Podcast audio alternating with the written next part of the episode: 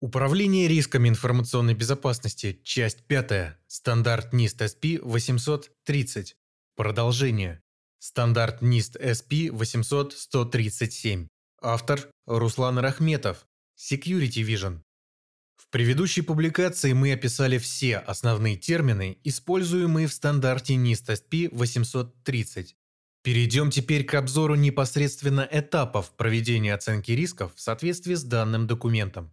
Как мы уже писали в предыдущей публикации, процесс оценки рисков разбивается на четыре шага. Подготовка к оценке рисков, проведение оценки рисков, коммуницирование результатов оценки и передача информации внутри организации, поддержание достигнутых результатов. Рассмотрим подробнее все задачи, выполняемые на каждом из этапов. Этап первый – подготовка к оценке рисков. В рамках подготовки к оценке рисков выполняются следующие задачи. Задача первая – идентификация цели оценки рисков. Какая информация ожидается в результате оценки, какие решения будут продиктованы результатом оценки. Задача вторая – идентификация области оценки рисков в контексте применимости конкретной организации, временного промежутка, сведений об архитектуре и используемых технологиях. Задача третья Идентификация специфичных предположений и ограничений, с учетом которых проводится оценка рисков.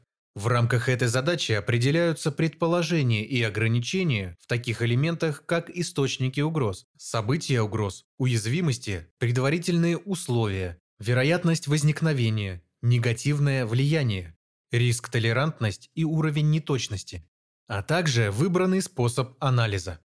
Задача четвертая – идентификация источников предварительной информации, источников угроз и уязвимостей, а также информации о негативном влиянии, которая будет использоваться в оценке рисков.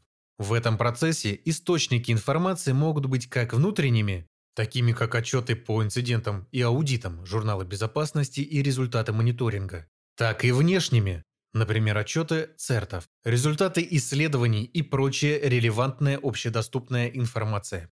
Задача пятая – идентификация моделей рисков, способа оценки рисков и подхода к анализу, которые будут использоваться в оценке рисков. Этап второй – проведение оценки рисков.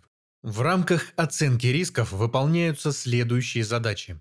Задача первая – идентификация и характеризация актуальных источников угроз, включая возможности, намерения и цели намеренных угроз, а также возможные эффекты от ненамеренных угроз. Задача вторая – идентификация потенциальных событий угроз, релевантности этих событий, а также источников угроз, которые могут инициировать события угроз. Задача третья Идентификация уязвимостей и предварительных условий, которые влияют на вероятность того, что актуальные события угроз приведут к негативному влиянию.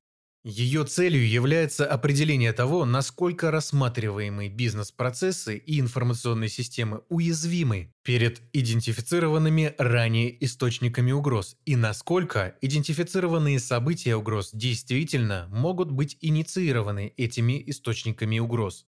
Задача четвертая – определение вероятности того, что актуальные события угроз приведут к негативному влиянию с учетом характеристик источников угроз, уязвимостей и предварительных условий, а также подверженности организации этим угрозам, принимая во внимание внедренные меры защиты.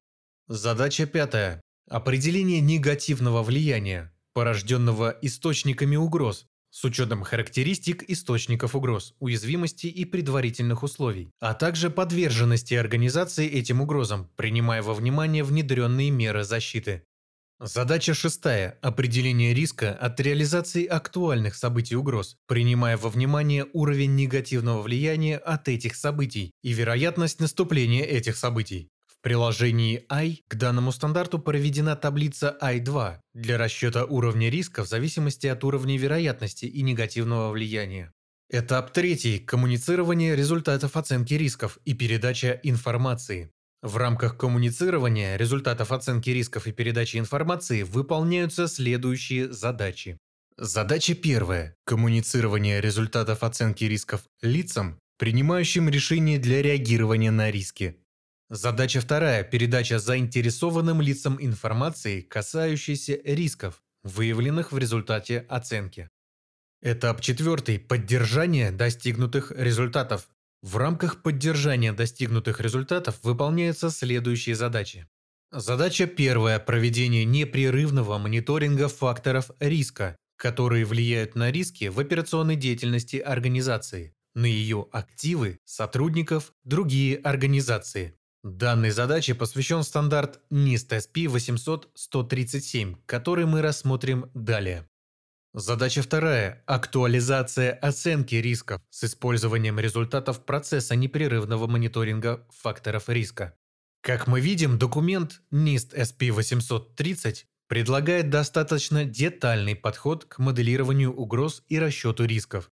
Ценными являются также приложения к данному стандарту, содержащие примеры расчетов по каждой из подзадач оценки рисков, а также перечни возможных источников угроз, событий угроз, уязвимостей и предварительных условий. Перейдем теперь к обзору документа NIST SP-800-137 «Непрерывный мониторинг информационной безопасности для федеральных информационных систем и организаций». В купе с уже проанализированными ранее публикациями NIST SP-839, 837 и 830, а также уже с ранее рассмотренным NIST SP-853, данный документ формирует логически связанный фреймворк управления рисками. Целью построения стратегии непрерывного мониторинга информационной безопасности является оценка эффективности мер защиты и статуса безопасности систем с целью реагирования на постоянно меняющиеся вызовы и задачи в сфере информационной безопасности. Система непрерывного мониторинга информационной безопасности помогает предоставлять ситуационную осведомленность о состоянии безопасности информационных систем компаний на основании информации, собранной из различных ресурсов, таких как активы, процессы, технологии и сотрудники, а также об имеющихся возможностях по реагированию на изменения ситуации. Данная система является одной из тактик в общей стратегии управления рисками. Как и прочие документы серии SP, в данной публикации приведен рекомендуемый процессный подход к выстраиванию системы мониторинга информационной безопасности, состоящий из определения стратегии непрерывного мониторинга информационной безопасности, включает в себя выстраивание стратегии на уровне организации, бизнес-процессов и информационных систем, назначение ролей и ответственных, выбор тестового набора систем для сбора данных. Разработки программы непрерывного мониторинга информационной безопасности включает в себя определение метрик для оценки и контроля, выбор частоты проведения мониторинга и оценки, разработку архитектуры системы мониторинга, внедрение программы непрерывного мониторинга информационной безопасности, анализа найденных недочетов и отчета о них, включает в себя анализ данных, отчетность по оценке мер защиты, отчетность по мониторингу статуса защиты. Реагирование на выявленные недочеты. Пересмотр и обновление стратегии и программы непрерывного мониторинга информационной безопасности.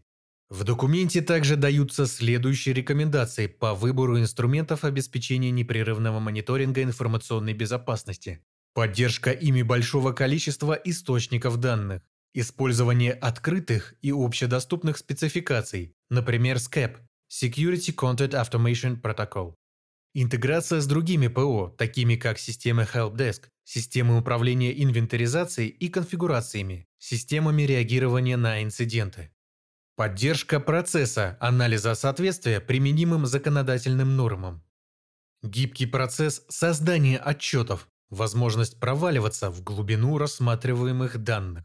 Поддержка систем CM и систем виртуализации данных.